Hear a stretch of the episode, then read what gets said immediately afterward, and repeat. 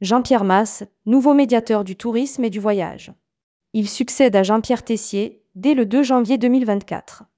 Après plus d'une décennie aux manettes, Jean-Pierre Tessier, le médiateur du tourisme et du voyage passera le flambeau à Jean-Pierre Masse, l'ancien président des EDV, le 2 janvier 2024.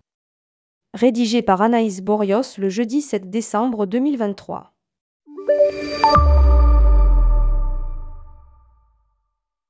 Il a été le premier médiateur du tourisme et du voyage dès 2012.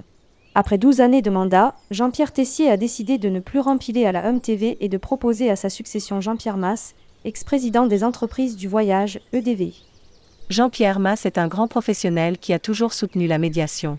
Il présente les qualités humaines, une éthique personnelle et des compétences, notamment juridiques, qui le désignent pour cette responsabilité. Désormais à la retraite, il dispose de l'impartialité et de l'indépendance requises pour réussir dans cette mission. A-t-il déclaré au conseil d'administration de la TV Désigné par le conseil d'administration de la TV sous réserve de l'agrément de la commission d'évaluation et de contrôle de la médiation de la consommation, CEKIC, Jean-Pierre Masse a été auditionné et a reçu son agrément comme médiateur de la consommation le 27 novembre 2023. Conformément à la charte de TV, les associations de consommateurs ont été auparavant consultées sur cette candidature. Lire aussi, médiation du tourisme, il n'est plus possible de traiter le consommateur comme il est traité actuellement.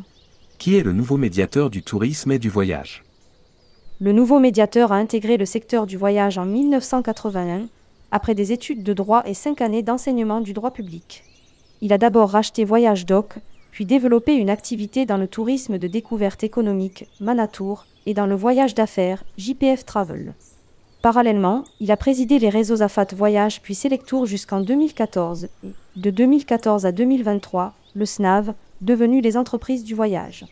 Jean-Pierre Masse connaît bien la Hum TV puisqu'il a présidé cette association de 2018 à 2021.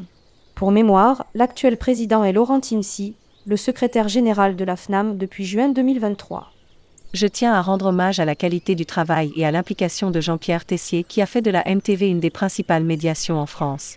Je ne manquerai pas de m'inspirer de la neutralité et de l'objectivité dont il a toujours fait preuve en m'appuyant sur l'équipe des 14 salariés de la MTV. A déclaré Jean-Pierre Masse en accédant à cette nouvelle responsabilité de médiateur. Les saisines toujours en hausse.